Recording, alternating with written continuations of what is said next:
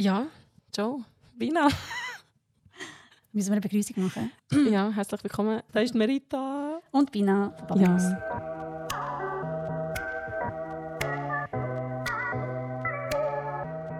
Hallo zusammen. Wir machen einen Podcast, weil wir das Gefühl haben, hey, es könnte euch noch interessieren, was wir eigentlich so machen. So, Behind the scenes. Genau. Also welche Diskussionen dass wir haben. Warum dass wir gewisse Diskussionen haben. Und wir haben eine Umfrage gemacht und haben die Community gefragt, hey, hättet ihr Bock auf so einen Podcast? Und die Antwort war schon recht deutlich, gewesen, oder? Hey, ich muss ganz ehrlich sagen, ich war ein bisschen nervös. gewesen. Und sie, können wählen ähm, zwischen «Shut up and take my money» ähm, könnte ganz interessant werden und, Und? «Hey, not Nee. another podcast». Genau. Und am Anfang ist eigentlich «Shut up and take my money» mega so vorig. Stimmt. Und dann hat es aber ein bisschen abgelöst ähm, durch «könnte interessant werden». Immer wissen mehr sogar, wer das, wer das gesagt hat. Ich glaube, das sehen wir ja alles. Das sehen wir ja alles. hey, aber es haben, glaube ich, nur irgendwie 12, 13 Prozent gefunden, hey, Genau. unnötig. Ich glaube, die meisten Mhm. interessiert schon, was wir da machen. Hey, und auch wenn nicht. ja. Nein. Also es, es, ist- es ist ja schon cool, wenn es die Leute interessiert. ja, sicher. Ja, sicher. Mhm. From System with Love. Mhm. Müssen wir da erklären, warum das da so heisst? Hey, ja, also die Idee ist, ja, ist eigentlich wirklich so gewesen, dass man die Leute ähm, mitnimmt, was sind eigentlich so unsere Gedankengänge, wenn wir gewisse Sachen entscheiden, wie wir entscheiden.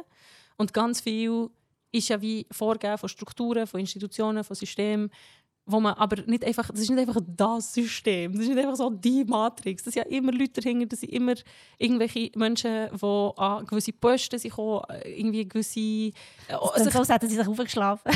sie einfach so. Oh, okay, ja. Nein, aber weißt du, was ich meine? Also, weißt du, dass sich genau eine gewisse Praxis hat entwickeln und man soll und darf das auch kritisieren und heranschauen und genau heranschauen. Und das ist ja auch ein bisschen unser Job als äh, Medienschaffende, dass man, äh, dass man das macht. Und Mhm. darum ähm, jetzt mal einfach die, die, die, die Podcast-Reihe «From System with Love». Mhm. Und es ist auch ein eine Anlehnung an all die Post, die wir bekommen. Wir bekommen ja Mhm. mega viele Mails, wo wir manchmal so denken, what the fuck. Ähm, die aber häufig auch nicht böse gemeint Mhm, sind. mhm. Also wirklich so. Ähm, und, und wir, wollen uns auch wirklich, also wir haben ja auch Diskussionen über die Mails und, und die Nachrichten. Und da wollen wir auch ein bisschen mitzunehmen, einfach für das ihr auch ein bisschen versteht, was so hinter unseren Überlegungen steckt. Es ist alles natürlich anonym, also ihr könnt euch immer noch bei uns melden. Vielleicht landet, Unbedingt, ja. vielleicht landet dann irgendetwas mal in einem Podcast. aber natürlich nicht mit eurem richtigen Namen. Ja, sicher. Und Nein, vielleicht zur Durchführung von diesem Podcast, wir haben uns ein paar Fragen überlegt und vielleicht wäre es gut, wenn du, Merita, die Fragen würdest aufnehmen weil du ja auch sonst unsere Podcasts moderierst. genau, Sheshabani. Mhm. Äh, ja, ja, sehr gerne, das mache ich doch. Also ganz grundsätzlich äh, soll es ja bei diesem Podcast eigentlich wirklich darum gehen, ähm, was, dass man wirklich so eben behind the scenes kann schauen kann. Was, was machen wir uns für Gedanken, welche Überlegungen machen wir uns. Heute aber, wenn wir wirklich näher auf die, auf die schrecklichen Ereignisse ähm, darauf eingehen, was jetzt letzte Woche in Palästina und Israel passiert ist. Hey, müssten wir vielleicht noch etwas ähm, sagen, also zur Transparenz, wie der Podcast ähm, überhaupt entstanden ist? Mhm. ähm, jetzt so über Tage hinweg. Mhm. Wir das erste Mal, wo, wo, wo wir wirklich so ähm, vor das Mikrofon sind, das war am Mittwoch. Gewesen. Das ist was? Der 10. Oktober, glaube ich. Ich glaube so, ja. Ähm, und dort haben wir einfach mal eine Aufnahme gemacht. Nein, sorry, das war der 11. Oktober. Gewesen. Genau, wir haben den Podcast aufgenommen. Aber während wir eigentlich äh, am Schneiden waren oder eben am, am Produzieren von diesem Podcast, ist schon wieder so viel neues Zeug dazugekommen.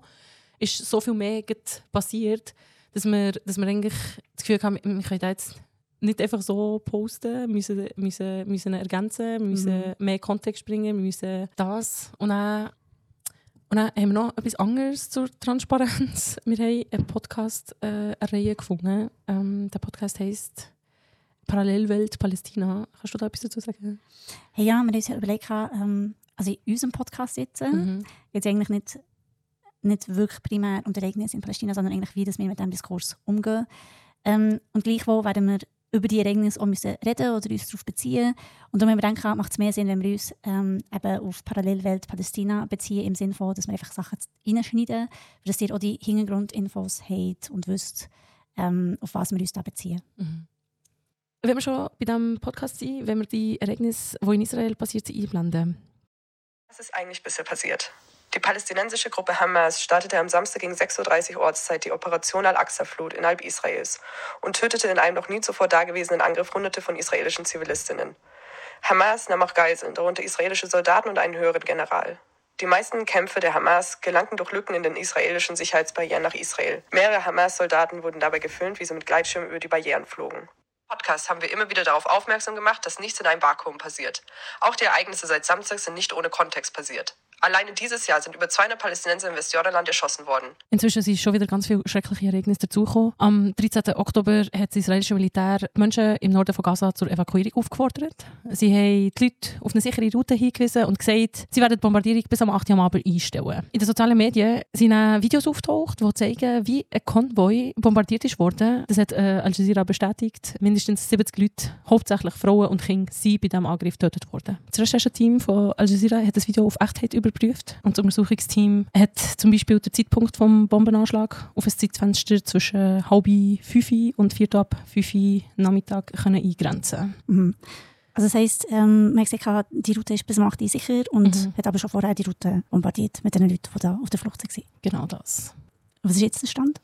Also vielleicht noch drei, vier Sachen, die bei Al Jazeera gestanden sind. Erstens, die WHO warnt davon, dass der Gaza nur noch Wasser für 24 Stunden hat, also nur noch Wasser, Strom und Treibstoff für die nächsten 24 Stunden zur Verfügung hat. In Jerusalem sind Sirenen angegangen, nachdem Hamas Raketen auf Israel abgeführt hat. Sowohl Israel wie auch Hamas dementieren, dass es einen Waffenstillstand gibt. Und Israel hat tausende von Truppen, Panzer und Waffen entlang vom Gaza-Zaun zum Gazastreifen stationiert, weil erwartet wird, dass dort gleich eine Bodeninvasion gestartet wird von Seiten von Israel. Teil. Genau. Den Kontext äh, den haben wir ja auch in einem Post auf Twitter und Instagram aufgenommen. Wo du den Post mal vorlesen? Mhm. Nicht so rechtfertigt das Töten von Zivilisten, aber wer jetzt von Relativierung spricht, wenn die israelische Besatzungs-, Kolonial- oder Apartheidspolitik als Kontext herangezogen werden, lebt in einem luftleeren Raum. Ja, das war ja ein Post, der wo, wo recht abgegangen ist. Mhm. So, es, ist, es ist viel diskutiert worden. Mhm. Hey, muss ich das erklären, wo ich von vielen, oder von, nicht, eigentlich nicht von vielen, aber so zwei, drei Personen haben geschrieben, sie kommen nicht ganz nachher, was mhm. das damit gemeint ist. Genau, vielleicht kannst du, da, äh, kannst, kannst du einfach nochmal erklären. Hey, ich habe einfach ganz viel, wenn man halt wirklich so die israelische Besatzungspolitik genannt hat in diesem Zusammenhang, von ganz vielen Seiten hat es geheißen, also es ist eine Relativierung, da will äh, die, die Toten irgendwie rechtfertigen. Das ist jetzt nicht die Zeit, das anzusprechen. Und ich finde das mega problematisch. Auch wenn es wirklich schrecklich ist, dass Menschen sind gestorben muss man gleich das in einen Kontext setzen. Und ich glaube, das ist genau die Aufgabe der Medien, es ist die mhm. Aufgabe von Historikerinnen, ähm, Politikwissenschaftlerinnen. Es wäre jetzt wirklich komisch, diesen Kontext eigentlich nicht zu einbeziehen. Und ich habe das Gefühl, hey, wer, wer jetzt das wirklich nicht beachtet, der lebt wirklich in einem luftleeren Raum. Und das hat, ich weiß nicht, kann man dem Shitstorm sagen? Hat jetzt der Post irgendwie Shitstorm? Es ist nicht wirklich, ja. ich würde jetzt nicht sagen, es ist ein Shitstorm. Vielleicht aber wir haben schon, er muss sicher mehr Rückmeldungen bekommen ja. als für andere Posts. Wir haben mehr bekommen auch schon, mhm. wobei wir haben wirklich so eine Ponyhof-Community. Mhm. Also das sind ja wirklich mega, mega lieb mit uns und die ganze Diskussionskultur auf Baba News ist ja mega, mega konstruktiv. Mhm. Ich glaube, es, es hängt mehr damit zusammen, dass wir das sonst so wie weniger haben, aber es war mhm. wirklich ein Shitstorm. Gewesen. Also das heisst, die Leute haben sich austauscht, wir haben auch wenige mhm. Kommentare müssen löschen eigentlich. Also es ist eigentlich von der Diskussionskultur her, man kann diesen Meinungen zustimmen oder nicht. Aber die Diskussionskultur war eigentlich nicht schlecht. Gewesen. Also von ja. dem her habe ich so das Gefühl, es war eigentlich nicht, nicht ein riesiges Ding. Auf Twitter hat es noch einen Kommentar gegeben, ein paar. Da ja. hat ähm, hey, Schriftsteller, ein paar Partnerinnen von uns mhm. markiert, von wegen, schaut mal, was da mit unseren Steuergeldern gemacht wird, was da passiert bei Baba News und äh, unsere Steuergelder werden für das aufgebraucht. Also so viele Steuergelder sind es nicht, die man für uns aufbraucht, aber auch geheim. Genau, und hat er, so, hat er ein paar Partnerinnen irgendwie da markiert, mhm. um, um den Druck wahrscheinlich zu machen. Und das ist eigentlich genau das. Es ist eigentlich mhm. genau das, wieso dass ich es wichtig finde, dass man diesen Post wirklich macht. Weil ich so wie das Gefühl habe, hey, da ist irgendwie etwas im Raum, das nicht ausgesprochen werden darf, mhm. weil man irgendetwas muss befürchten muss. Das Befürchten, kann man, da kann man wirklich einen Namen mhm. geben. Oft ist die Angst, dass man einfach, sobald man sich für das Recht von Palästinenserinnen ausspricht, als Antisemit oder Antisemitin abgestempelt wird. Mhm. Also vielleicht so ganz abgesehen von Antisemitismus gibt es. Ja. Antisemitismus gibt es. Ja, tatsächlich wie andere Rassismusformen. Das müssen wir eigentlich, also ich so, wir müssen es eigentlich nicht erwähnen, aber vielleicht müssen wir es erwähnen. Mhm. Aber dass es eigentlich an jegliche Staatskritik an Israel gekoppelt mhm. wird, das ist absolut nicht legitim. Mhm. Und ich sehe da auch irgendwie eine riesige Doppelmoral. Wir haben es eigentlich schon im Ukraine-Krieg mhm. gesehen. Das möchte ich aus, dass zum Beispiel auch in der Schweiz ähm, eine sehr, sehr grosse Solidarität ist da war, was um die ukrainischen Flüchtlinge mhm. ist gegangen, was mega, mega toll ist. Also, das ist ja super. Mhm. Und gleichzeitig, als er eben die ganzen Ereignisse in Afghanistan waren, wo die Leute ins Flugzeug sind, mhm. gumpelt, zum, zum Wegkommen mhm. von den Taliban, ist die Solidarität eigentlich nicht da gewesen. Also das heißt, man macht eigentlich einen Unterschied zwischen Menschen, zwischen weißen Menschen und anderen Menschen. Und genau das Gleiche sehe ich auch in Bezug auf Palästina, mhm. dass, man da, dass man da irgendwie mega empört ist, wenn weiße Menschen sterben und bei Palästinensern ja, ist, ist, egal. Ist es eigentlich egal? Also, mhm.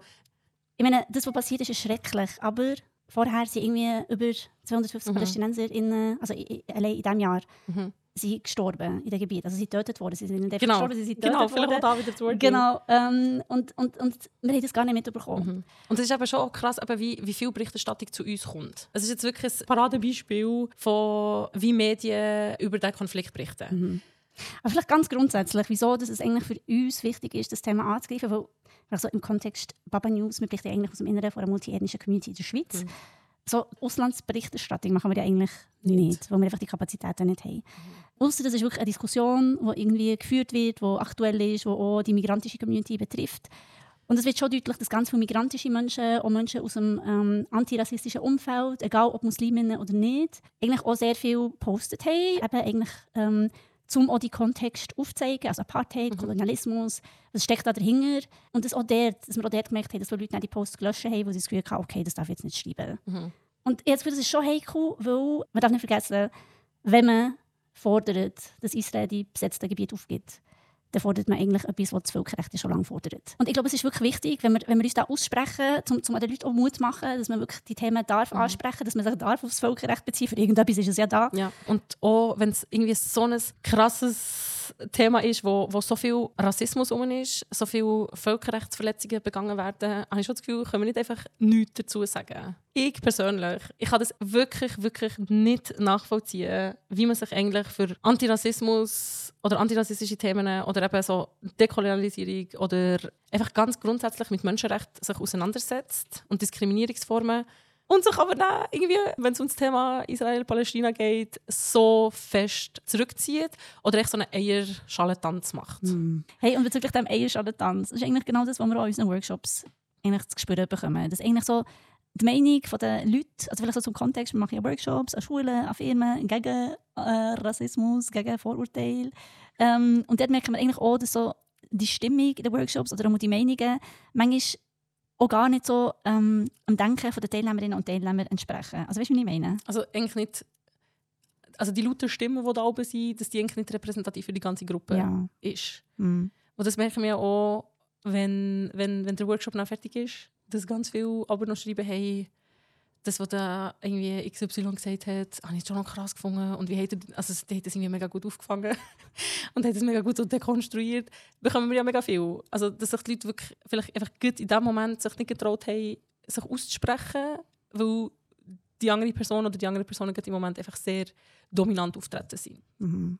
Und vielleicht sehen wir das auch bei den beiden Posts, die wir gemacht Mhm. haben. Also der erste Post ist ja 1300 Mal geliked worden, der zweite über 2000 Mal. Ja, vielleicht können wir auch konkret auf den zweiten Post eingehen. Ähm, den haben wir jetzt noch nicht erwähnt. Wir haben insgesamt zwei Posts gemacht jetzt, Mhm. äh, zu, dem, äh, zu dem Konflikt. Und der zweite, zweite Post war ja, ähm, eine Million Minderjährige sind gerade in Gaza eingeschlossen und werden bombardiert. Sie haben kein Essen, Wasser oder Strom. Israel lässt die palästinensische Zivilbevölkerung für ein Verbrechen der Hamas zahlen und die Welt schaut dabei zu. Ist das das Israel, zu dem ihr steht? Ja, da ist uns ja vorgeworfen worden vom, ähm, von einem Historiker an der Uni Zürich, Kian S. Bahangisi, der gefunden hat, der Post ist antisemitisch. Vielleicht so ganz konkret, was ist das gewesen? Voilà, Antirassismus, auch in der Schweiz, Halbwissen plus Ideologie plus Antisemitismus bei Baba News. Mit freundlicher Un- Unterstützung von, und dann sind irgendwie Leute oder Institutionen markiert worden, die irgendwie mal ein Projekt von uns finanziell unterstützt haben. Ähm, ich habe dir einen Screenshot mal geschickt. Mhm. Was hast du, was hast du da gedacht, Marita? Hey, also erstens mal hatte ich wirklich so das Gefühl, gehabt, ähm, Das sieht Kian ähnlich. das sieht Kian ähnlich, nicht wirklich. es ist mega anmassend. Also er, er eigentlich unterstellt er uns ganz, ganz viele Sachen. Können wir eigentlich wegen Rufmord irgendwie anklagen oder so? Weil, ähm, hey, ja, da kommen ganz viele Sachen, die er da irgendwie zusammenmischt. Und ähm, Also eigentlich, eigentlich eben gar nicht. Also weißt, er tut ja, also mal eigentlich Doch, schon. er unterstellt Ja, uns, dass wir stimmt. Halbwissen haben. Er unterstellt uns, dass wir gewisse Ideologien versch- Mhm, äh, hinter gewissen Ideologien ste äh, stehen. Und er, er unterstellt uns eigentlich wirklich Antisemitismus. Mhm. Also das ist das, was bei mir so für den ist. So, dass es das ist. Ja. Genau. Ähm, vielleicht wie wir darauf reagiert haben. Wir haben das dann gescreenshottet und haben das dann eigentlich auch gepostet. Ähm, Einfach, weil das unsere Art ist. hey, nein, also wirklich, das kann man jetzt glaube ich wirklich sagen. Also, weißt, so, our style?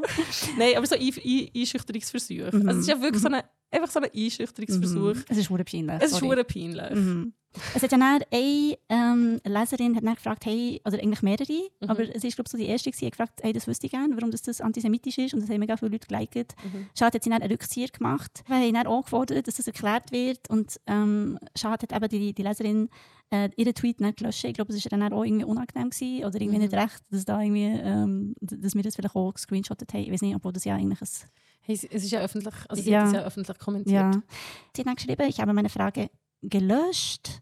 Ähm, mit allen Posts und Likes, die sie so gemacht haben, also Baba News, ergibt sich mir ein neues Bild und sie ist enttäuscht. Und der Kian hat das geliked, aber ist, ist uns eigentlich immer noch eine Antwort schuldig. Mhm. Da frage ich mich auch ein bisschen, also weißt, was für ein neues Bild ergibt sich da für sie? Ähm, aber ja, Mhm. das ist eigentlich egal. Ja, Wie gehen wir mit Einschüchterungsversuchen um? hey, also ich glaube, wir gehen mit dem genauso um, wie wir mit allem anderen irgendwie auch umgehen bei Baba News. Ähm, Du meinst souverän. absolut souverän. Ganz genau. Haben wir eigentlich nicht so viel gehabt. Haben wir nicht so viel gehabt. Aber ich finde es eigentlich mies so auf der institutionellen Ebene. Mhm. Also wirklich so, Mhm. ich rate eure Redaktion aus. Ich schwöre, es ist so peinlich. Wirklich. Also, du kannst das, du kannst das gerne machen, Kian, jetzt zum Beispiel. Ähm, aber es ist einfach hure peinlich und ähm, eigentlich auch absolut deplatziert. So. Mhm. Wenn er nicht einmal irgendwie, eben, wenn er dann, also bis jetzt hat er ja noch keine Antwort gegeben, warum jetzt das ähm, sollte antisemitisch sein. Hey, und wir haben den Vorwurf aber gleich ernst genommen, weil wir ja vor allem auch in diesem antirassistischen Kontext arbeiten und haben uns gefragt, hey, ähm, aber was ist jetzt antisemitisch an diesem Post oder was hat er da raus wollen? Und haben mit einer Expertin geredet und sie hat uns da ein bisschen probiert, Auskunft zu geben. Ja, genau. Also die Person hat gesagt, dass, eigentlich, dass man den Post so könnte interpretieren könnte, dass man das Gefühl äh, äh, bekommt, dass wir sagen, dass das Existenzrecht von Israel nicht gegeben ist. Sie hat gemeint, wenn man jetzt davon ausgeht, dass jetzt die, die Aktionen von der Hamas Israel eigentlich in seinem Grundfundament erschüttert hätten, dann wäre eigentlich Also- bedingungslose Solidarität angesehen gegenüber Israel, weil wenn man jetzt die nicht hat oder nicht zeigt, würde man eigentlich das Existenzrecht von Israel in Frage Mhm. stellen. Und das wird aus antisemitisch angeschaut. Genau, das ist so der Antisemitismus auf Israel bezogen. Mhm. Bedingungslose Solidar Solidarität mit Israel. Was sagst du dazu? Hey, also das verhält nicht mit, mit unseren Grundwerten der Demokratie. Bedingungslose Solidarität würde ja heißen, wenn man es weiterdenkt, dass Israel eigentlich alles machen könnte, inklusive eben Völkerrechtsverletzungen begehen. Und man darf einfach nichts sagen, weil das dann per se als antisemitisch wird gelten. Mhm. Und das würde ja gleichzeitig auch heißen, dass jegliche Instanz nicht mehr wird greifen Also eigentlich würde Israel über dem Völkerrecht stehen. Genau, also Mhm. nicht nur über dem Völkerrecht, eigentlich über allem wird Israel ja stehen. Mhm. Und das ist ja etwas, wo, wo, wo unseren demokratischen Strukturen, das widerspricht ja jeglicher, jeglicher demokratischen Haltung. Dass du keine Kontrollinstanz hast. Hey, ja, also es ist wirklich ein, ein Riesenproblem an dieser Interpretation. Ich kann es nicht nachvollziehen, dass die Interpretation so gängig ist und dass man Mhm. die so widerstandslos annimmt, Akzeptiert, ja. dass das wirklich so zum, eigentlich zum gängigen Diskurs ist worden. Mhm. Selbst unter Leuten, die sich eigentlich mit dem Thema auseinandersetzen, dass man das irgendwie so kritiklos oder, oder unkritisch annimmt, das geht mir nicht in den Kopf. Weil so wie du gesagt hast, also man müsste eigentlich so unter der Prämisse bedingungslose Solidarität müssen wir so viel durchgehen. Aber wie du Mhm. gesagt hast, dass Völkerrecht verstoßen wird, dass zig UNO-Resolutionen Mhm. einfach ignoriert werden. Die Interpretation lässt bewusst auch durch, dass unter dem Stichwort Existenzrecht Hunderttausende von PalästinenserInnen sind vertrieben oder getötet worden. Sie lässt durchgehen, dass in diesem Moment Israel 2,2 Millionen Menschen niederbombt. In einem kleinen, abgesperrten Landstreifen, der klein grösser ist als der Kanton Genf. Ich muss es immer wieder betonen, weil ich das irgendwie so ein einprägsames Bild Mhm. finde. Und das alles unter dem Stichwort bedingungslose Solidarität. Also es zeigt mir eigentlich nur, wie fest wir immer noch so in diesem kolonialistischen, rassistischen Mindset drin sind, wo Mhm. Menschenleben nicht die gleiche Wertigkeit haben, wo ihnen nicht die gleiche Wertigkeit zugesprochen wird. Und ganz abgesehen davon habe ich so das Gefühl, schadet genau die Interpretation vor allem auch an den Jüdinnen und Juden selber, weil eigentlich verkannt wird, was für eine pluralistische Gemeinschaft sie haben. Ja, und vielleicht ganz konkret, es sind ja jetzt auch mega viele Stimmen laut äh, worden von Israelis selber, dass sie den sofortigen Rücktritt von Netanyahu fordern, wo sie wirklich sehen, in was das er sie reingeritten hat und seine Gefolgschaft. Und dann äh, eben so ein Blatt wie Haaretz oder eben die Leute selber in Israel kritisieren die Politik, kritisieren, was am Abgehen ist. Und Stadt Bern tut einfach den Zeitlupe mit der Israel-Flagge beleuchten, kommentarlos. Ja. Also es ist ja eigentlich auch ein Schlag ins Gesicht nicht nur von den Palästinenserinnen Mhm. und Palästinensern, sondern eigentlich von, ins Gesicht von all den Israeli und Israelinnen, die da jetzt auf die Straße gehen und gegen die Politik demonstrieren. Mhm. Hey, es zeigt einfach, eben, eigentlich wie du das vorhin gesagt hast, es zeigt einfach, wie fest die Kolonialstrukturen noch im Kopf sind und wie fest Rassismus noch im Kopf ist und selbst Leute, die sich mit diesen Themen auseinandersetzen, sich irgendwie dort nicht rausnehmen können. Mhm. Weil es so tief drinnen ist. Und man erkennt wirklich, wie pluralistisch die israelische oder die jüdische Gemeinschaft ist. Also das lenkt ja schon, dass es, äh, es gibt ja linke Antizionisten, die Israeli sind. Es gibt, ähm, es gibt ultraorthodoxe Antizionisten bis hin zu, zu der Mitte, bis hin zu äh, gemäßigten Kräften, bis hin zu einer sehr radikalen, fundamentalistischen äh, Bewegung in Israel, die jetzt gut an Macht ist übrigens. Und leider muss man sagen, ist gewählt worden. Mhm. Also das heisst, die, die Gesellschaft ist so divers. Und wenn man jetzt eigentlich jetzt zum Beispiel eben der Post, den wir gemacht haben, als antisemitisch per se anschaut, dann tut man ja eigentlich den Staat Israel mit der jüdischen Identität auch gleichsetzen. Was per se eigentlich wieder antisemitisch ist. Genau. Hey, und vielleicht auch ganz grundsätzlich die bedingungslose Solidarität gegenüber dem Staat Israel. Bei anderen Staaten haben wir das ja nicht. Oder machen wir das ja nicht. Haben wir nicht einfach eine bedingungslose Solidarität. Und wenn man jetzt wieder sagt, für Israel gilt das aber, dann ist es doch auch wieder recht per se antisemitisch. Das, nur für sie gilt es und für Mhm. alle anderen aber nicht. Eigentlich so wie eine Form von positivem Rassismus. Ja. Also so Ja. positiver Antisemitismus, kann man, das, kann man dem so Ja. sagen. Das ist etwas absolut Legitimes, wo, wo, wo man sollte dürfen posten, ähm, ohne dass man als Antisemit hergestellt wird. Mhm. Und hier konkret, Gaza ist jetzt einfach umzingelt. Die Leute kommen dort nicht raus. Das sind Zivilistinnen, die dort drin sind. Vor allem Kinder. Weil die Hälfte der palästinensischen Bevölkerung irgendwie minderjährig ist. Und auch da, warum ist das so? Wo ihre Lebenserwartung einfach nicht so hoch ist. Hey, vielleicht ganz konkret, bevor wir hier weitermachen, wollen wir uns mal anhören, was in Gaza genau passiert ist. Um es in den Worten des Arztes Razan Abu Sitta zu sagen, ganze Familien wurden heute Morgen in ihren Häusern im Shati-Camp getötet. Ein wenig Monate altes Baby mit einer Kopfverletzung, ein Vierjähriger, der es nicht schaffen wird und ein Elfjähriger mit schweren Verbrennungen. Alles Cousins und Cousinen.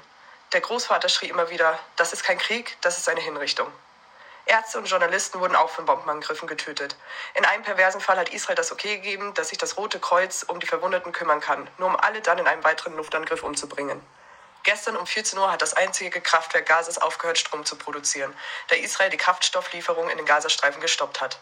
Die medizinische Versorgung, nicht nur der Verwundeten, sondern auch von Dialysepatienten, den alten und behinderten PalästinenserInnen, kann nicht mehr gewährleistet werden. Wir sind live am Miterleben, wie Israel vor unseren Augen unmenschliche Kriegsverbrechen begeht. Israelische Kriegsminister Galant hat gestern Abend Folgendes angekündigt. Ich zitiere. Es wird keinen Strom geben, keine Lebensmittel, keinen Treibstoff, alles ist geschlossen. Wir kämpfen gegen menschliche Tiere und wir handeln entsprechend. Das ist ein Aufruf zum Genozid. Und da jetzt einfach wie so zwingen, hey, ja, das ist jetzt einfach legitim, dass jetzt Gaza zerbombt wird, dass da 2,2 Millionen Menschen einfach am Erdboden gleich gemacht werden, macht mir Angst. Hey, es macht mir voll Angst.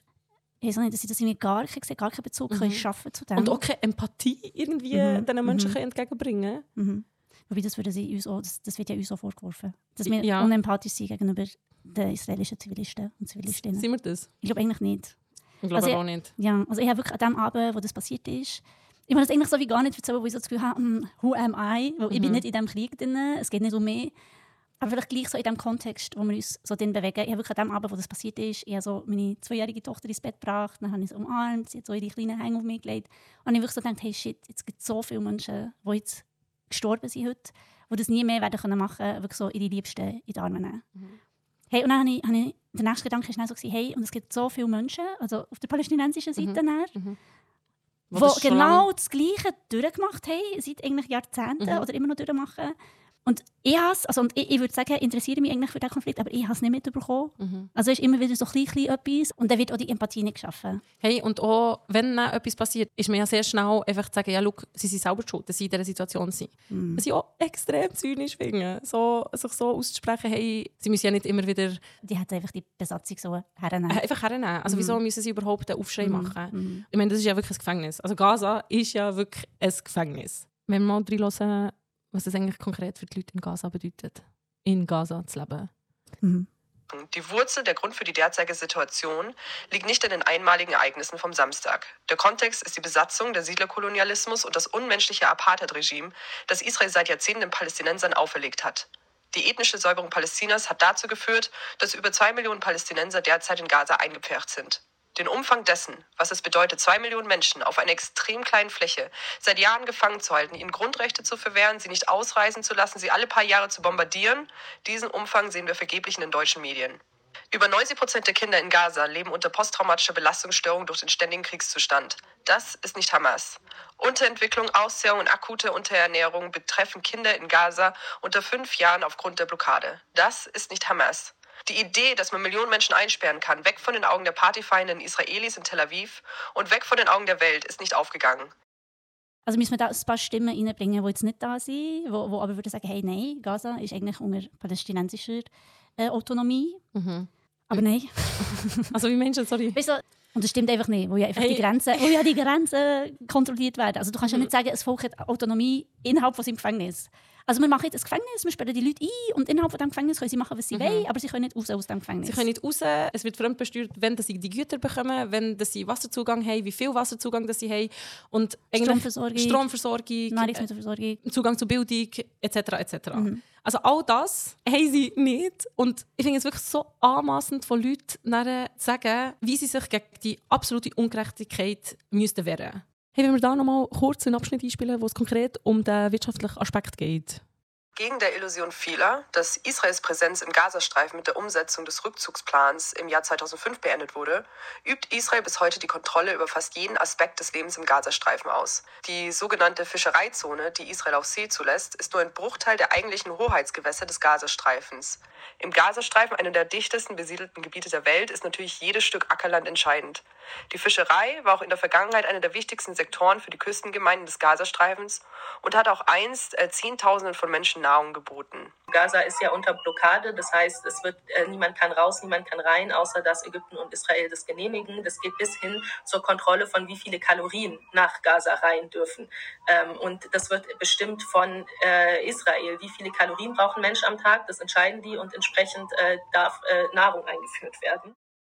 Also wirklich so, irgendwie sich wirklich anzumassen von, von unseren Daheim hier, einfach zu sagen, hey, schau, ja, ist schon nicht so cool, wenn man so in einem Gefängnis ist, aber das andere ist halt auch nicht recht. Palästinenserinnen werden einfach seit 75 Jahren einfach systematisch unterdrückt, umgebracht. Also man darf sich eigentlich weder aktiv noch passiv wehren. Weil passiv, also so, so ein passiver Widerstand wäre ja zum Beispiel, dass du sagst, hey, der Handel mit Israel wirklich irgendwie sanktionieren oder irgendwie irgendwelche Sanktionen erlassen. Das wird ja nicht gemacht. Nein, also schon nur wenn du sagst, hey, ich kaufe keine israelische Datteln, wirst du als Antisemit abgestempelt. Es ist eigentlich egal, welche Art von Widerstand ist einfach nicht gut. Und wir bestimmen, wie sich die Leute dürfen wehren. Aber eigentlich dürfen sie sich ja nicht einmal wehren. Eigentlich müssen sie das einfach schlucken. Sie müssen das einfach hernehmen. Hey, ich finde, das wird eigentlich in diesem Podcast mega gut zusammengefasst. Wenn wir uns das schnell heute anhören.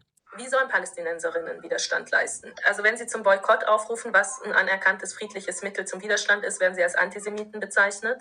Wenn sie unbewaffnet an die Grenzzäune in Gaza laufen, werden sie von Snipers erschossen. Wenn Palästinenserinnen einfach nur leben, ob sie Partys feiern, Hochzeiten feiern, Beerdigungen äh, haben, werden sie bombardiert. Diese Normalität von täglichem Tod, die die lässt sich ja nicht wegdiskutieren. Äh, also jegliche Handlung, ob das Schreiben, Lesen, Sprechen, Protestieren oder Boykott ist, wird als Gewalt dargestellt. Also der Aufruf zu Boykott ist Gewalt. Sich zu äußern über die Gewalt, die man erfährt, ist Gewalt. Ähm, an die Grenze zu laufen, dann wirst du erschossen. Übrigens auch, ähm, denke ich, muss man das halt in dem Zusammenhang auch sehen.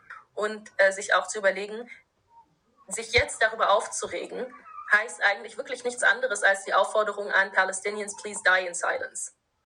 Ist ja genau das, was das Völkerrecht auch vorgibt. Ein Volk darf sich wehren, wenn es fremdbesetzt ist, wenn durch das in seine Würde als Volk in die eingeschnitten wird. Das haben wir bei den UkrainerInnen auch sehr stark zu spüren bekommen, dass das eigentlich absolut legitimiert ist worden. Und vielleicht in diesem Zusammenhang können wir konkrete Zahlen nennen. Die Statistik vom Jahr 2008 bis 2023, das ist eine Statistik von der UNO, ähm, von Al Jazeera veröffentlicht. Von 2008 bis 2023 sind 6'407 Palästinenserinnen getötet worden. Und auf Seite von Israel waren es 308. gewesen. Also rein zahlenmässig kann man doch sehen, dass da ein absolut asymmetrischer Verlauf von diesem Konflikt passiert. Und dann aber wirklich zu sagen und immer und immer und immer wieder zu sagen, Israel hat das Recht darauf, sich zu verteidigen. Aber es ist 6'500 Palästinenserinnen ermordet worden in den letzten, ich kann nicht rechnen, so und so viele Jahren. Stand 31. August 2023. Weißt, wenn du, wenn du eben auf das Völkerrecht aufmerksam machst, wenn du sagst, hey, Israel ist ein Apartheidsstaat, und das habe ich ja da in diesem Post geschrieben, Mhm. und das ist ja nicht etwas, was ich mir aus den Fingern gesogen habe, Amnesty International sagt ja das, es sagen Mhm. es zahlreiche auch israelische Friedensorganisationen, also das heisst, es, es wird intern in Israel auch, auch Mhm. thematisiert, das ist ein Thema. Das bekommen wir aber nicht mal vielleicht mit. Nein, das Also bekommen wir ist nicht mit. Mhm. Genau. Weißt, ich finde, als muslimischer Mensch wird einem eigentlich abgesprochen, dass man, dass man nicht biased ist. Also weißt, Mhm. weil, weil, obwohl du dich auf Völkerrecht beziehst, obwohl du dich irgendwie auf die UN äh, beziehst, wo irgendwie allein schon im letzten Jahr 15 Resolutionen gegen Israel hat erlassen, wo irgendwie no fucks given, sie irgendwie umgesetzt wurden von Israel. Also weißt, wenn du dich auf all diese Sachen beziehst, wird dir immer noch vorgeworfen, dass du entweder A, antisemitisch bist oder dass du biased bist. Und das ist echt so, als würdest du irgendwie einer schwarzen Person sagen, ja nein, du kannst dich nicht gegen die Apartheid wehren, weil du bist schwarz, du bist ja biased. Also das heisst, wirklich so, so, so der Mainstream darf eigentlich bestimmen, was ist jetzt hier rechtmäßig oder nicht und widerspricht eigentlich seinen eigenen Gesetz. Und was mir einfach Angst macht, ist wirklich so die bedingungslose Solidarität, wo jetzt irgendwie ganz viele Leute, ich weiß nicht, vielleicht ist das auch ein Bild von mir, vielleicht ist das auch ein Vorurteil, aber ich habe das Gefühl, ganz viele Leute verfolgen jetzt die Nachrichten und finden es irgendwie so geil und ergötzen sich, dass da jetzt irgendwie Bomben fallen auf die Hamas, auf die Terroristen im Gaza, wo, wo, wie du gesagt hast, 50 Prozent ähm, der Bevölkerung minderjährig ist. Und das ist wirklich etwas, das ist, das ist scary. Hey, und apropos Jubeln mit Fahnen, gestern hat die Stadt Bern auf dem Zyglocken die Flagge von Israel projiziert. Wie hast du das gefunden? Hey, ja, ganz ehrlich, ich gedacht, hoffentlich haben sie auf der anderen Seite vom Zyglocken Palästina fahren. Mhm. Weil wenn du sagst, hey, ähm, both sides, both sides, und es sind auf beiden Seiten Leute gestorben und der Glockenturm hat vier Seiten, also hättest du die andere Seite auch für die Palästina-Flagge können. Also es sind ja so viele Kinder einfach auch umgekommen, Ich glaube, es 400 palästinensische Kinder sind Also. gestorben. jetzt. auch wieder hier umgekommen. Echt wirklich vernichtet worden. Und dann tust du die Israel-Flagge äh, drauf projizieren. Hey, das tut echt weh. Hey, und ich habe so das Gefühl, wer uns vorgeworfen hat, wir sind jetzt einseitig gewesen mit diesen zwei Posts, obwohl Mhm. wir eigentlich wirklich gesagt haben, der Tod oder das Töten von Zivilisten ist nicht gerechtfertigt und ähm, von den Verbrechen von der Hamas geredet. Also von dieser Person erwarte ich auch, dass der Stadt Bern jetzt einen Brief schreibt. Mhm. Weil ich meine, wir haben uns ja geäussert. Also weißt, so, es, ist, es ist etwas gesagt worden dazu und hier steht einfach nur kommentarlos die israelische Flagge. Ja. Also ich finde so die Leute, die uns wirklich ähm, genau vorgeworfen haben, wir sind da irgendwie parteiisch, wir sehen nicht beide Seiten. Ich, finde, wenn sie wirklich das ernst meinen und wenn sie Mhm. konsequent sind, dann müssen sie jetzt die Stadt Bern anschreiben.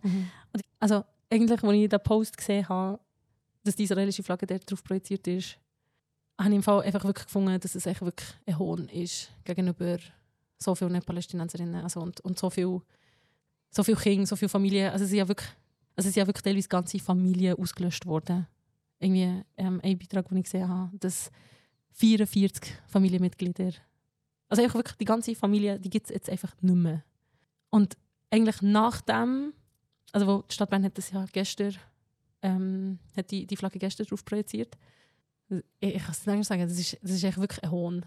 Also weißt, wenn du wirklich eben sagst, hey, es geht um Menschenrecht, hätte ich erwartet, dass auf der anderen Seite vom Zeitglocken die palästinensische Flagge drauf projiziert wird.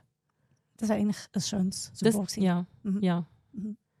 Hey, haben wir da nicht noch, auch noch Post bekommen, dass wir irgendwie so biased sind? Hey, ja, das hat uns jemand geschrieben. Jetzt muss ich jetzt schnell schauen auf Insta. Mhm.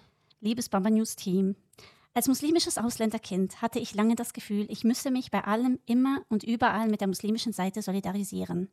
Berichterstattungen können ja bekanntlich sehr einseitig sein. Das sind sie vor allem in muslimischen Medienlandschaften. Aber ganz grundsätzlich, sagt die Person, ich weiß aber, dass wir Ausländerkinder durch unser Umfeld direkt oder indirekt eher antisemitisch erzogen werden. Darum bin ich euch, liebes Baba News Team, also nicht böse, wenn ihr so ein komisches Statement macht. Mhm. Ja, Okay. bist du antisemitisch erzogen worden, Merita? Hey, hey, ich glaube im Fall, ich kann das wirklich mit ruhigem Gewissen mit Nein beantworten. Mir hat das nicht mal gestreift, irgendwie das Thema, nicht mal vielleicht. Also, Mhm. äh, ganz grundsätzlich haben wir echt andere Probleme gehabt. Also, es ist wirklich äh, Mhm. etwas, was jetzt einfach wirklich nicht Thema war. Mm. Also meine Eltern sind auch mit dem Bosnienkrieg beschäftigt. Ja. Also Palästina ist irgendwie ganz weit weg. gewesen. Ähm, Hey, und wenn, äh, sorry schnell, aber wenn du so etwas würdest argumentieren würdest, das, das kannst du jetzt also wirklich einfach auch mm. den nicht-migrantischen Kindern eigentlich vorwerfen. Weil, wenn schon, sind wir auch antisemitisch sozialisiert worden. Also so, das ganze antisemitische, die ganzen Aussagen, die habe ich in der Schule gehört. Mhm. Ähm, ich weiß nicht, wie viel ist es so reproduzieren, wenn ich jetzt das hier sage. So das Versch- Verschwörungstheoretische, das habe ich eigentlich alles in Schweizer Schulen mitbekommen und nicht von daheim. Also von dem her würde ich das wirklich jetzt für mich speziell wirklich zurückweisen, dass, dass, dass ich irgendwie antisemitisch äh, sei erzogen wurde oder ähm, und wenn, das sicher nicht mehr als andere. Also ich glaube, dass wir, ähm, ich glaube eigentlich ganz grundsätzlich, dass wir rassistisch so sozialisiert sind. Also wir haben ja ganz viele verschiedene Bilder in Bezug auf Völker, in Bezug auf, äh, auf Menschen ähm, aus anderen Kontinenten oder ähm, und das, das ist ja etwas, das bringen wir nicht einfach so weg, wenn wir uns nicht bewusst damit beschäftigen. Ja, auf jeden Fall. Aber so, das jetzt irgendwie auch noch speziell auf Migranten zu schieben, finde ich jetzt irgendwie auch ein bisschen weit hergeholt. Mhm. Mhm. Oder ist es weit hergeholt? Oder was ich oft höre, ist eigentlich, dass man Musliminnen eigentlich vorwirft, dass sie nicht differenzieren. Dass sie da sehr schnell in das Antisemitische hineingehen. Was, Mhm. was meinst du dazu? Hey, ich weiß nicht, ich finde es im Fall ein bisschen zynisch. Ich habe nicht das Gefühl, dass das ein religiöser Konflikt ist. Ich glaube auch nicht. Weil es geht hier wirklich um, um Machtstrukturen. Es geht, äh, Amnesty International, ich habe es vorher schon erwähnt, hat Israel als Apartheidstaat ähm, wirklich deklariert, wo zwei verschiedene Bevölkerungsgruppen ganz unterschiedliche Rechte haben. Die einen werden nach dem Zivilrecht äh, behandelt, die anderen ähm, werden nach dem Militärrecht behandelt. Da gibt es auch eine Stelle im Podcast. Wenn wir uns das schnell heute anschauen. Palästinensische Gefangene in israelischen Gefängnissen ist ein weiterer Auswuchs der israelischen Apartheid. Und auch dieses Thema bedarf wohl an noch einer separaten Podcast-Episode. Vier von zehn palästinensischen Männern verbringen Zeit in israelischen Gefängnissen. Heute befinden sich 5200 Palästinenser hinter israelischen Gittern, darunter 33 Frauen und 170 Kinder. Wenn sie vor Gericht gestellt werden, werden palästinensische Gefangene vor Militärgerichten angeklagt. Außerdem gibt es 1264 palästinensische Administrativhäftlinge, was bedeutet, dass sie auf unbestimmte Zeit hinter Gittern festgehalten werden, ohne dass sie vor Gericht gestellt oder angeklagt werden. Diese Praxis, ein Überbleibsel aus der britischen Mandatszeit, kann auf der Grundlage von geheimen Beweisen auf best- unbestimmte Zeit verlängert werden, was bedeutet, dass ein Häftling Monate, wenn nicht sogar Jahre im Gefängnis verbringen kann, ohne angeklagt zu werden. Amnesty International ist nicht religiös, also das sind keine Muslime, die das Mhm. behaupten. Und übrigens, es gibt auch christliche Palästinenserinnen oder Ja. jüdische Palästinenserinnen. da irgendwie einen religiösen Konflikt irgendwie daraus machen finde ich auch irgendwie total unfair und auch total gefährlich. Weil das ist eigentlich genau das, was er Antisemit Antisemitismus tut fördern, indem das dann wirklich die Leute das Gefühl haben, hey, das ist jetzt irgendwie mehr gegen sie. Mhm. Und das stimmt ja eigentlich gar nicht. Es gibt ja eine ganz äh, lebendige Friedensbewegung auch innerhalb von Israel, wo glaube ich alles wird unterschreiben, was wir jetzt hier sagen. Mhm. Also weißt, ähm, Mega, mega wichtiger Punkt. Da kommt genau der Rassismus und der Antisemitismus, der auch zum Zug kommt. Dass ähm, man sagt, hey, eben Juden und Jüdinnen sind, sind, sind das eigentliche Problem. Und dass zum Beispiel dann, äh, Juden und Jüdinnen, ähm, dass sie wie wirklich müssen befürchten dass man wieder gegen sie geht. Dass, dass Leute in Familienangehörigen schreiben, hey, redet in der Öffentlichkeit nicht Hebräisch miteinander. Das ist etwas, was einfach nicht geht. Also ich habe jemanden, den ich kenne, sie hat, sie hat eine Story gemacht, wo, wo sie wirklich äh, geschrieben hat, hey, es kann doch jetzt nicht wahr sein, dass ich jetzt meine Familienmitglieder und Freunde, Freundinnen irgendwie wirklich muss schreiben, hey Leute, tut in der Öffentlichkeit nicht Hebräisch zusammenreden, wo sie befürchtet, eben, dass sie könnten angefeindet werden. Also, und das ist etwas, das geht einfach nicht. Das ist auch wieder eigentlich eine, Verschiebung vom Problem. Also das ist eigentlich auch wieder ähm, weg vom eigentlichen Problem, so w- um was geht es, hin zu, ähm, ja, die Juden sind jetzt einfach alle um die Schuld. Und vor allem finde ich, wird es den Menschen dort einfach auch nicht gerecht, wenn wir ähm, einfach nur davon reden, dass es irgendwie so ein religiöser Kampf ist. Also, aha, ja, ja, das sind einfach die, die, sich eh wegen Religion immer streiten und sich Köpfe einschlagen. also Und dass Religion eigentlich so primär in den Fokus gerückt wird. Ja, genau. Und dass man sich dann aber wirklich so dann mega fest aus der Affäre kann ziehen kann. Also so aus der menschlichen, aus der humanitären Sicht. Also wir haben nichts damit zu tun, Genau. wir sind ja nicht religiös. Ja, Mhm. wirklich. Also das, das habe ich auch so oft habe ich das, ähm, mitbekommen. Das, ja, das hat, das hat nichts mit uns zu tun. Es ist so, ja. Mhm. Aber vielleicht gleich da. Haben wir uns gleich zu wenig abgrenzt? Oder tun wir uns gleich zu wenig abgrenzen? Mhm. Also wie Menschen abgrenzen, jetzt von den, von, von den Daten von Hamas. Oder? Ja, zum Beispiel, ja. Mhm.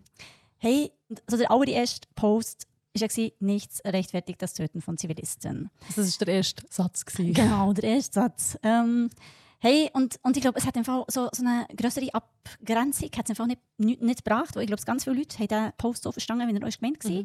Ähm, und ich glaube, die, die ihn nicht so verstanden wie er ist gemeint war, die hätten das, die hätten das auch sonst nicht so verstanden. Einfach der Kontext da irgendwie im Weg war jetzt zu dem Moment. Und ähm, hey, ich finde es schwierig, weil es steht, dass nichts das Töten von Zivilisten rechtfertigt. Und wir haben auch im zweiten Post von den Verbrechen von Hamas ähm, geredet und geschrieben. Wir haben einfach nach Kontext gefordert und ähm, haben die Ereignisse eigentlich in dieser Gesamtheit ähm, auch benennen oder verständlich machen. Und das ist, glaube ich, wirklich genau der Kontext, der hier gestört hat. Mhm. Und jetzt auf diesen Kontext zu verzichten, finde ich einfach nicht nur nicht legitim, sondern einfach auch unverantwortlich. Mhm. Ja, ich glaube, was die Leute wirklich hätten hören ist, nichts rechtfertigt zu verbrechen oder ähm, das Morden von Zivilisten. Punkt. Und das ist nicht weitergehen. Also jegliche Kritik an Israel wäre hier voll am Platz gewesen. Aber genau dieser Kontext ist eigentlich so wichtig, wenn wir ähm, wo wir leben ja nicht in einem luftleeren Raum. Also das, das habe ich ja wirklich so in diesem Post wie gemeint. Und das Zweite war, dass uns ist vorgeworfen wurde, dass die beiden Insta-Posts sehr einseitig sind. Wegen Baba News, äh, wie könnt ihr nur, man muss beide Seiten sehen und so weiter. Und ich frage mich wirklich ernsthaft, ob die Leserinnen und Leser auch andere Redaktionen und Medien mit diesem Hinweis angeschrieben haben. Haben sie zum Beispiel auch die NZZ angeschrieben, wo der Artikel von Leon de Winter hat postet und gefragt, hey NZZ, wie könnt ihr nur, das ist jetzt mega einseitig. Oder haben sie sich jetzt echt nur so auf uns festgefahren, wo ihnen jetzt der Kontext nicht passt. Also du meinst jetzt eigentlich, ähm, hey, die Leute, eben andere Medien auch angeschrieben, um irgendwie zu fragen, hey, jetzt hat er, ähm, jetzt hat er die israelische Seite gezeigt, könnt ihr auch noch die, die palästinensische Seite genau, zeigen? Genau, also ich mhm. glaube wirklich kaum, dass das jetzt jemand von denen, der sich bei uns gemeldet hat, tatsächlich gemacht hat. Ja. Hey, und auch hier vielleicht noch als Ergänzung, ähm, wenn, man, wenn man unsere Arbeit kennt, vielleicht auch ein bisschen länger verfolgt ähm, und sieht, für was wir stehen, für was dass wir uns engagieren, ähm, aussprechen, und dann immer noch das Gefühl hat, ähm, dass wir irgendwie eben für das Töten von Zivilistinnen wären, ähm, also denen kann man jetzt auch nicht mehr helfen, sorry. Mhm. Mhm. Hey, und ja, und ich glaube, so der zweite Punkt, ähm, von wegen eben, man, man stürzt sich jetzt so ein bisschen auf uns und sagt die beiden Seiten, ich glaube, das hat eigentlich auch ganz fest mit der Frage zu tun, ähm, dass es ganz grundsätzlich um die Hegemonie darüber geht, wer bestimmt, wie, das, wie das der Diskurs geführt wird. Also wer stellt die Fragen und wer soll Rede und Antwort stehen. Und das hat für mich ganz viel mit White äh, Supremacy zu tun. Also ich glaube, kaum, dass von irgendjemandem in der Schweiz ist verlangt worden, dass er oder sie sich muss rechtfertigen muss, dass seit 2008 fast 6'500 Palästinenserinnen sind getötet worden von der israelischen Armee. Und würde man jetzt von einer jüdischen Person verlangen, jetzt da Rede und Antwort stehen, dann wäre das, mit Recht, oder wäre das zu Recht antisemitisch, mhm. weil was hat die Religion von dieser Person mit der israelischen Besatzungsmacht zu tun? Mhm. Aber bei den Muslimen ist es gang und gäbe, dass man jetzt fragt, wie stehst du da dazu? Und jetzt schon eine Kollegin, die hat sich wirklich nach dem Ereignis krank geschrieben und sie gesagt, hey, ihr tragt das jetzt nicht, in das Büro zu gehen. Ähm, wo ich als einzige Muslimin jetzt muss irgendwie eine Rechenschaft ablegen was da passiert ist, wo ich nach meiner Meinung gefra gefragt werde, wo ich mich muss abgrenzen muss, wo ich muss beweisen dass ich zu empathiefähig bin. Und äh, hey, das finde ich einfach schon krass. Mhm. Und für mich steckt darum auch etwas mega Strategisches dahinter, um eigentlich von den Ursachen von diesem Konflikt abzulenken. Weil Kriegsführung passiert ja nicht nur auf maschineller, sondern auch ganz stark auf psychologischer Ebene. Also das heisst, man soll jetzt in Trauer verharren und ja nichts sagen, während Israel eigentlich ein Landstreifen, der ein grösser ist aus dem Kanton Genf, wo aber zweieinhalb Millionen Menschen leben, die Hälfte davon Kinder, ähm, während dieser Landstreifen niederbombt wird und anscheinend funktioniert das. Ja, das haben wir auch gesehen. Ähm wo Palästinenserinnen sind geholt wurden in, in Studios. Also konkret, vielleicht kann ich ein Beispiel nennen, wo der Husam Somlot äh, auf BBC, also das ist der Ambassador Head of Palestinian Mission to the UK, ähm, wie sie das übersetzen? Hey, jetzt auch sauber genug einen ähm, wo er ins Studio ist geholt wurde, ähm, um ähm, ein Statement abzugeben. Und er erzählt wie irgendwie wirklich mega viele Familienmitglieder von ihm sind umgekommen.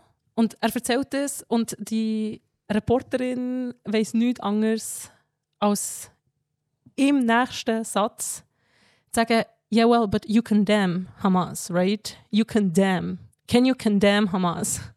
Und das ist so, das ist so, ich weiß nicht, ich finde, das ist so erniedrigend, demütigend, eben dehumanisierend ähm, dass er dort muss herstehen und eigentlich wirklich äh, die, die Gräueltaten in dem Sinne verurteilen.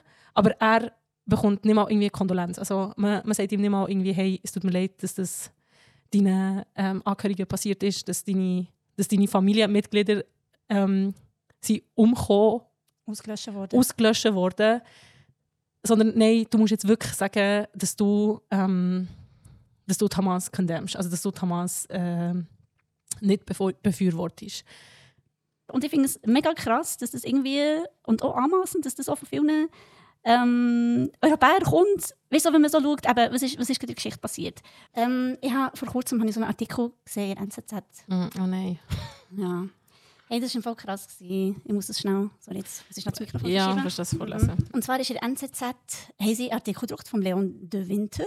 Das ist, glaube ich, ein niederländischer Schriftsteller. Den haben sie aus dem Niederländischen, Niederländischen übersetzt sogar. Aus dem Niederländischsten. haben sie übersetzt. Und er schreibt. Am Samstag wurden jüdische Mädchen und Frauen massenhaft vergewaltigt, gefoltert, ermordet, ältere Menschen und Kinder wurden massakriert. Sie wurden auf die gleiche Weise massakriert, wie vor nicht allzu langer Zeit die Einsatzgruppen der Nazis Juden abschlachteten. Was die Hamas-Terroristen von den Einsatzgruppen unterscheidet, ist die öffentliche Feier der Massaker im Gazastreifen. Die Nazis bemühten sich, ihr teuflisches Werk zu verbergen, weil selbst unter ihnen irgendwo die Einsicht umherirrte, dass das, was sie taten, ein Verbrechen gegen die tiefste ethische Ordnung im Kosmos war. Aha. Aber die palästinensischen Terroristen feiern Vergewaltigungen, feiern die Demütigung von lebenden und toten Juden, feiern die Angst im Gesicht der Geisel. Und weltweit werden sie von Menschen mit der gleichen psychopathischen Veranlagung bewundert. Also das heißt, Das ist so ein krasser Text. hey, das heißt für mich, also weißt du, so, ohne jegliche irgendwie Gräueltaten zu rechtfertigen, wo ich wirklich finde, hey, Zivilisten müssen wirklich geschützt werden. Ja.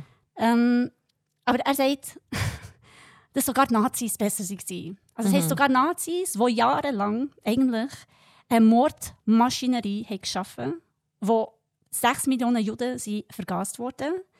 92 Millionen Menschen insgesamt sind gestorben im Rahmen von dem Zweiten Weltkrieg. Also auch eben ermordet worden sind. Sorry, ich muss Ja, immer ja. wieder betonen. Ja, tut er vergleichen jetzt mit dem Angriff von Hamas gegen Israel.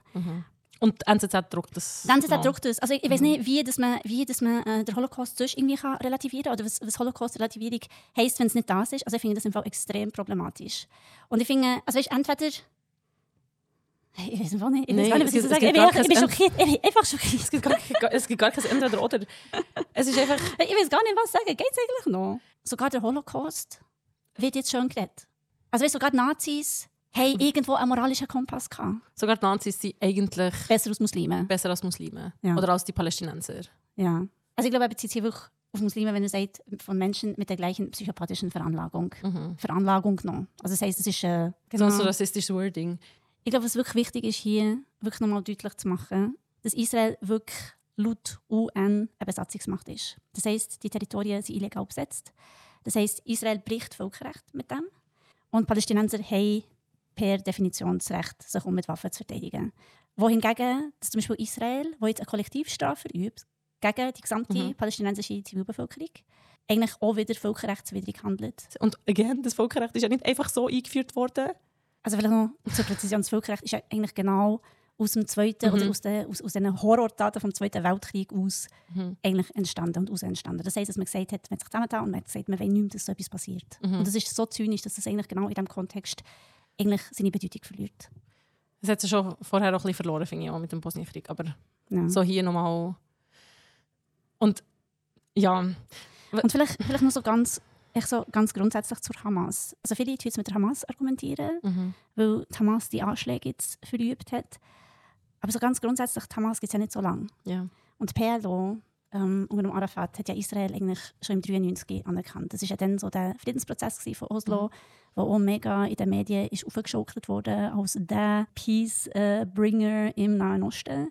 Arafat und äh, äh, Perez Genau. haben ja auch den Friedensnobelpreis bekommen Genau. die Verhandlungen. Genau. Aber was eigentlich passiert ist, ist eigentlich, dass der Arafat oder die PLO unter der Führung von Arafat eigentlich den Staat Israel anerkannt hat. Im Gegenzug dazu Israel aber nur die PLO als legitime Palästinenser-Organisation, wo man mit ihren Verhandlungen führen will. Also es ist auch so etwas, wo, wo zeigt, dass eigentlich schon da eine totale Asymmetrie hat bestanden und dass Israel eigentlich gar kein Interesse hatte, ähm, irgendwie an, einer Lösung, wo, wo die Palästinenser selbstbestimmt hätten können leben Mhm. Oder eine Zwei-Staaten-Lösung. Genau, und das ist, irgendwie, das ist irgendwie so krass, wenn man so bedenkt, wie lange ist jetzt das her? Ähm, in dieser Zeit ist der Siedlungsbau vorangetrieben worden. Also all die Leute, die jetzt in diesen Gebieten leben, wo, wo Zivilisten sind, ja. Einerseits sind das Zivilisten und andererseits sind das Menschen, die in Siedlungen leben. Die bekommen ja jenste irgendwie Privilegien vom, vom Staat zugesprochen, sie werden auch geschützt. Die israelische extremistische Regierung, anders kann man es wirklich gar nicht sagen, gibt so viel Geld aus, um die Siedlungen zu schützen und um wirklich die Siedlungen legitimieren, die da sind, in diesem besetzten Gebiet. Weil ich glaube, man muss, man muss einfach im Kopf behalten, dass so ein System der, der Silo, des Silokolonialismus oder ein System der, der Apartheid und der Besatzung, das ist ein System der andauernden Barbarei, die versucht, für einen Teil der Bevölkerung eine Art Normalität zu konstruieren und versucht sich gegenüber der Welt als, als zivilisiert vorzugeben. Aber es ist schon alles in allem verstrickt und das ist auch in, in, in unserer Selbstwahrnehmung als Israelis. Es ist halt immer eine politische Frage. Bleibe ich hier, gehe ich weg? Also Israel investiert total viel darin, dass Juden aus aller Welt dahin ziehen sollten, um daran teilzunehmen, quasi dieses Land zu behalten. Das ist ganz explizit so. Und ich glaube, von daher kommt, also das ist so der Hintergrund davon, dass man sagt, dass in einem silokolonialen Kontext diese Unterscheidung nicht in der, in, in, in der Form hinhaut. Ich meine, man kann schon punktuell unterscheiden zwischen Beteiligten und Nichtbeteiligten. Aber wenn man in Israel lebt, geht ein Großteil der Steuer in das Militärsystem. Die meisten Leute sind direkt oder indirekt da, ähm, da irgendwie mit, mit dran involviert. Große Teile der Ökonomie sind da verstrickt. Und selbst, selbst sich entscheiden zu können, ein Rave zu gestalten in quasi Sichtweite von einem riesen Open-Air-Prison, ein riesen äh, äh, äh, Gefängnis, wo die Menschen gern rausbrechen würde. Das ist auch, das machen Leute, die total apolitisch sind und das politisch nicht einordnen. Aber das hat auch einen politischen Hintergrund und das hängt auch eng damit zusammen, dass man sich darauf verlässt, dass da halt bewaffnete Kräfte in der Nähe stehen und quasi diese Grenze aufrechterhalten. Ich finde es trotzdem nicht gut oder richtig, dass man auf Leute auf einer Party einfach schießt. Natürlich nicht. Das ist furchtbar. Aber wenn man jetzt versucht, das Ganze darauf zu reduzieren, so hier wurde, wurde was, also wurde irgendwie eine rote Linie überschritten. Ich meine, alle rote Linien werden ständig überschritten von der, anderen, von der anderen Seite und, und dass der Aufschrei so kommt, nur wenn, wenn das von, von der anderen Seite passiert, ist, glaube ich, ein, ein großes Problem in dieser Diskussion und der Grund, warum vielleicht wir auch jetzt ein bisschen defensiv argumentieren müssen, weil, weil, weil alle um uns herum oder vor allem hier in Deutschland das Ganze einfach sehr einseitig einordnen alles. Hey, ja. Was ist noch etwas, wo wir unbedingt müssen so drauf eingehen also was mir wirklich wichtig ist, also vielleicht ganz grundsätzlich, dass man sich auch informiert und vielleicht auch so anhand von verschiedenen Quellen informiert. Mhm. Hey, ich habe gestern einen mega spannenden Beitrag von einer Reporterin von Al Jazeera gesehen, den ich mega, mega spannend habe gefunden mhm. Und sie hat eigentlich so die News aufgenommen, wo sie umgegangen, eben, ähm, was um die vergewaltigten, äh, vergewaltigte Frauen ist gegangen, wo anscheinend Hamas haben vergewaltigt von diesen ähm, 40 israelischen Babys, die anscheinend geköpft wurden. Mhm. Und das sind Sachen, die nicht bestätigt wurden. Also das heisst, ich sage jetzt nicht, es ist unmöglich und ich nehme auch die Hamas nicht in Schutz und ich sage nicht, dass ich das ihnen auch nicht zutraue, aber mhm. das sind wirklich Sachen, die nicht sind bestätigt wurden. New York Times hat zum Beispiel das mit der, mit der, mit der Vergewaltigung der Frauen, die haben das dann zurückgezogen als unbestätigte Information und bei NZZ ist jetzt zum Beispiel immer noch drin in dem Artikel von Leon den Winter. Again, Kredibilität, Kredibilität. Hey, ja, und auch das mit den, mit den Babys, wo sie anscheinend geköpft wurden, das ist eine Berichterstattung oder äh, etwas, was ist umgegangen, wo wirklich auf der Aussage von einem einzelnen Journalist hat basiert und eigentlich in der ganzen Welt ist aufgenommen worden. Der Joe Biden hat es ja noch aufgenommen. Er hat es selber gesehen. Also es ist ja nicht zurückgezogen worden vom Weißen Haus. Aber ich finde es so krass und das eben auch die Reporterin von Al Jazeera hat es irgendwie so auf den Punkt gebracht, dass sie hat gesagt hat, hey, aber in diesen Zeiten, genau in diesen mhm. Zeiten, stellt sich wirklich die Frage, welche Rolle spielen Medien und in diesen Zeiten ist es Aufgabe von Journalistinnen und Journalisten, nicht die krassesten Stories zu bringen, sondern mhm. eigentlich wirklich die krassesten Stories zu überprüfen. Also genau das ist wirklich die Aufgabe. weil wenn sie, wenn sie das nicht machen, dann sind sie nicht einfach Beobachter von diesem Konflikt, mhm. sondern, sie sind Akteure und schlussendlich eigentlich auch Komplizinnen und Komplizen. Und das ist ja wirklich etwas, das sind Aussagen, die schlussendlich auch gewisse Handlungen legitimieren. Mhm. Nicht nur beim Militär selber, sondern auch bei der Bevölkerung. Und die wirklich aktiv in die Hände dieser Kriegsführung spielt. Also das heisst, man wird wirklich zur Komplizin oder zum Kompliz von einer bestimmten Seite. Und deswegen ich krass, wenn man sich das mal verallgegenwärtigt, was da für eine Verantwortung um ist, die nicht wahrgenommen wird. Hey, ich weiss, wir sind, wir sind schon, das ist ein mega, mega langer Podcast, aber ja, wenn ich dann wieder so etwas lese, das habe ich in der Tagesschau gelesen. Bei der Tagesschau gibt es einen Artikel, wo sie schreiben, Hamas fordert Menschen aufzubleiben. Und vielleicht kann ich nur schnell so den letzten Teil vorlesen. Wo sie schreiben, es gibt Berichte, wonach die Islamisten Menschen aktiv an der Flucht hindern sollen. Derzeit sei unklar, ob das stimme, sagte ARD-Korrespondent Limpert. Es ist nicht so, dass die Hamas dort mit bewaffneten Kämpfen die eigene Bevölkerung kontrolliert. Dafür sei die Situation nach dem massiven Bombardement in den letzten Tagen zu chaotisch. Klar sei jedoch, dass es eine der Strategien der Hamas sei, Bilder von zivil zivilen Opfern in die Welt zu tragen. oh mein Gott, ich kann es nicht mal vorlesen. Also, vielleicht, vielleicht etwas auch zur Transparenz.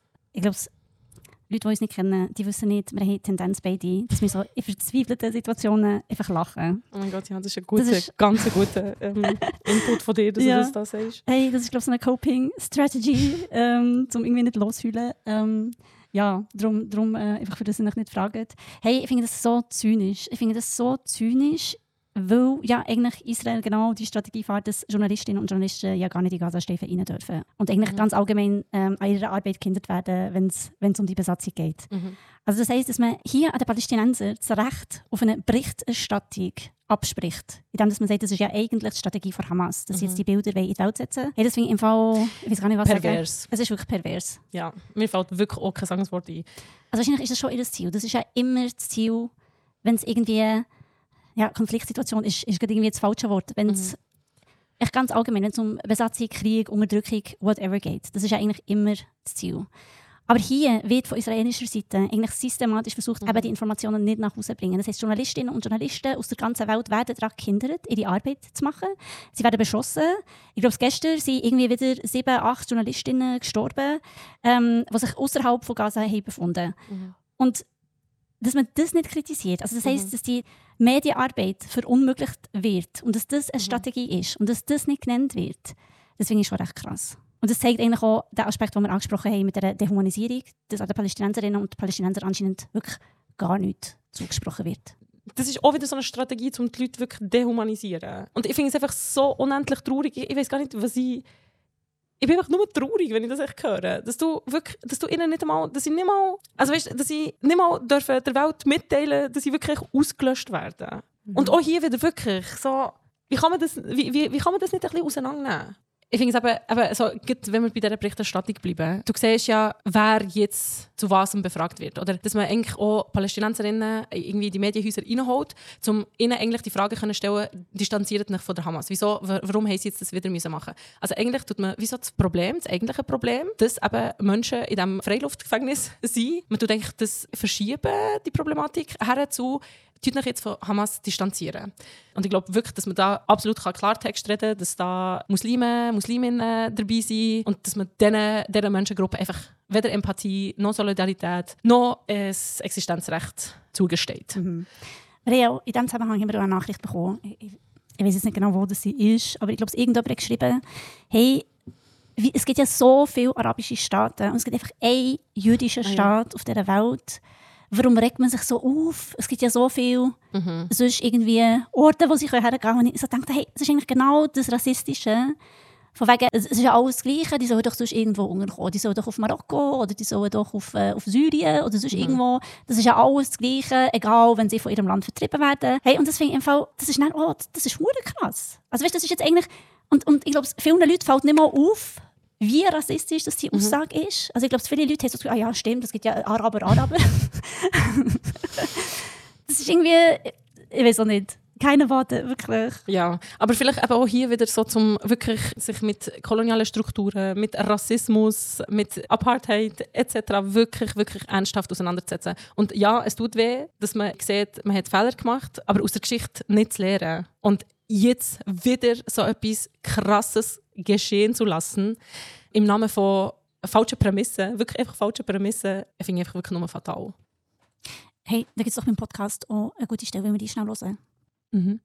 Ich glaube, das ist eigentlich wirklich so der Punkt, weil, also, ich meine, das haben wir alle, jeder, der damit arbeitet und dem bewusst ist, was eigentlich in Palästina vorgeht, ähm, der wird immer wieder darauf angesprochen, wie komplex alles ist, wie schwierig es ist zu verstehen. Und es ist einfach nicht schwer zu verstehen, was in Palästina vor sich geht. Also natürlich ist es schwer, jetzt, wenn ich jedes einzelne Event auswendig lernen will, aber es geht eigentlich wirklich darum, dass ich strukturell das einordnen kann. Und da hilft uns einfach dieser Begriff Siedlerkolonialismus. Und ganz ähm, einfach gesagt äh, ist Siedlerkolonialismus eine andere Form des Kolonialismus. Also manche, die sagen auch wirklich, es ist wirklich äh, nicht untergeordnet, sondern es ist wirklich ein ganz eigener Begriff. Also wenn man Kolonialismus nimmt, dann ähm, ja, will man eigentlich in Land gehen, also jetzt hat ganz äh, generalisierend gesagt, um dort die Ressourcen rauszuholen und wirklich das Land auszubeuten. Und dann nimmt man die lokale Bevölkerung, also die einheimischen Einwohner her, damit man diese Ressourcen eben außer Landes schafft. Also das sind die Arbeitskräfte. Ziel der Kolonialismus wiederum ist es anders. Das heißt, der Siedler, also der Kolonialist sozusagen in dem Fall, wildes Land. Der ist nicht daran interessiert, wie es den Einheimischen geht. Es ist sogar noch zugespitzter, dass wirklich zwischen dir als Siedler und dem Land das Einzige, was dazwischen steht, ist die indigene Bevölkerung. Deshalb geht man oder sagt man eigentlich, dass ähm, Siedlerkolonialismus am Ende des Tages immer äh, eliminatorisch ist. Das Endziel des Siedlers ist eigentlich immer, entweder man vertreibt die lokale Bevölkerung oder aber sogar bis hingehen zum Genozid oder wie wir eben im Fall Palästinas haben, ethnische Säuberung. Aber das ist noch mal eine ganz andere Podcast. Also ich finde es auch richtig krass, dass es einfach nicht thematisiert wird. Ähm, also auch nicht in Deutschland, aber allgemein jetzt auch, wenn man ins Ausland geht weil schon immer auch gern dargestellt wird, dass es entweder kompliziert ist, man kann es gar nicht verstehen, man soll auch gar nicht mitreden, weil man es nicht verstehen kann. Es, kann auch sein, dass es ein religiöser Konflikt ist, es wird auch immer ganz gerne gesagt, also zwischen Juden und Muslimen, ähm, was äh, nicht nur falsch ist, sondern auch komplett aus ist, dass es äh, auch palästinensische Juden äh, gab ähm, und es bis heute äh, palästinensische Christen gibt, ähm, die auch äh, natürlich äh, sehr, sehr große ähm, ja, Rolle gespielt haben, schon immer eigentlich in der äh, palästinensischen Bewegung. Ich weiß nicht, wie man sich das in einigen Jahren irgendwie wieder zurechtbiegen will. Oder wie das jetzt genau wird weitergehen Aber ich habe wirklich das Gefühl, es müsste jetzt etwas passieren und, und wirklich, dass man da die Arbeit macht und nicht einfach blind Israel einfach wirklich gewähren lässt. Im Rahmen von der Arbeit, die wir machen, wäre es für uns glaube gar keine Option gewesen, nicht darüber zu reden, oder? Mhm. Auch wenn, ich kann das im Fall, ich kann einfach nicht, ich kann nicht ruhig schlafen. Ohne dass du hier die Senfeste zu Ohne dass jetzt irgendwie... Nein, nicht, ich nicht. Nein, wirklich nicht. Mm -mm. ich finde jetzt wirklich, das ist jetzt so, das ist jetzt wirklich etwas, da kannst du jetzt wirklich nicht fressen haben. Mm. Hey, und ich finde, bei Baba News, also, ich weiß nicht, ich bin mit Baba News gestartet, für dass ich irgendwie so das Gefühl habe, ich muss jetzt da mega viel Geld verdienen, sondern es ist wirklich um die Community gegangen, dass man der eine Plattform gibt. Und ich habe so das Gefühl, genau jetzt braucht die Community eine Plattform, wo man eben die Themen wirklich aufs Parkett muss bringen, wo der öffentliche Diskurs irgendwie so verzerrt ist. Und wenn Leute abspringen, dann, dann ist es so. Dann finden wir andere Lösungen. Ja. Das könnte nicht mehr werden. Also, wir wollen schon entlöhnt werden, aber nicht, nicht zu diesem Preis. Mm -mm, ganz genau. sicher nicht. Mm ja. ja. Hey, und ganz ehrlich, lieber, lieber machen wir, glaube ich, wirklich die Redaktionstüren zu, als mhm. dass wir jetzt irgendwie etwas posten oder veröffentlichen, wo wir nicht dahinter stehen oder irgendwie wirklich ruhig sein oder still sein, mhm. aber wo wir das Bedürfnis haben zu reden. Hey, ja, ich glaube, da können wir ganz, ganz fest dahinter stehen. Also von dem her. Gut. Wie geht es dir mental? Ich habe sehr viel auch so schlaflose Nächte gehabt. Also ich muss schon schauen, aber dass ich, also ich, ich kann ja auch das Handy irgendwie nicht weglegen. Mhm. Ich, ich will, so, wo ich so sage, hey, jetzt ist es fertig, jetzt muss ich irgendwie auf mich schauen und irgendwie, mhm. aber irgendwann schon mal Feierabend machen. Das ist übrigens auch der Grund, warum wir die Kommentarspalte einfach auch deaktiviert haben, vor allem jetzt eben unter diesem Post, wo wir nicht 24-7 eigentlich können, äh, moderieren können. Ich kann dir nicht sagen, wie es mir geht im Fall. Ich bin einfach mega zerstreut und enttäuscht und habe mega Sorgen, dass dass man so hinter, hinter so viel Gewalt kann stehen kann. Mhm. Mhm. Ähm, hey, und gleichzeitig habe ich so das Gefühl, hey, wir haben jetzt einfach so viel geredet und es ist einfach immer um die Frage gegangen, was darf man sagen, was mhm. nicht und so weiter. Mhm. Und wir haben wirklich also so das, das, eigentliche Problem, was jetzt passiert im Gazastreifen, mhm. dass jetzt zum Beispiel eben eine Million Menschen ist aufgefordert worden, mhm. evakuiert zu werden oder sich zu evakuieren und sie wissen nicht, woher. Und, also, ja. Und, also weißt du, es ist echt für mich unfassbar. Und dass die Stadt Bern irgendwie der Zeitglocke mit der Israel-Flagge in dieser Zeit beleuchtet hat. Mhm. Ich weiss nicht, es macht mich einfach alles so hässlich und es macht mich irgendwie auch so traurig und verzweifelt und hilflos. Oh hier, es wäre eigentlich so einfach gewesen, wenn du sagst, both sides, dass du auf der anderen Seite vom Zeitglocke einfach die Palästina-Flagge hättest können projizieren. Mhm. Wenn es dir doch wirklich um, um Menschenleben geht, oder? Ich weiß, schau mir von immer wieder von vorne an. Es ist, wirklich, es ist auch mega schwierig, irgendwie den Podcast einfach mhm. mal zu beenden. Hey, die Leute fragen uns ja, haben sie nicht Angst, dass sie irgendetwas befürchten müssen? Wir müssen nicht irgendwie Befürchtungen haben, dass, dass noch irgendwie etwas passiert oder dass, dass es irgendwelche Konsequenzen hat. Müssen wir das? Ich, also, ich habe das Gefühl, wir müssen nicht. Mhm. Weil ich stehe absolut so hinter dem, was ich gesagt habe und auch, was du gesagt hast.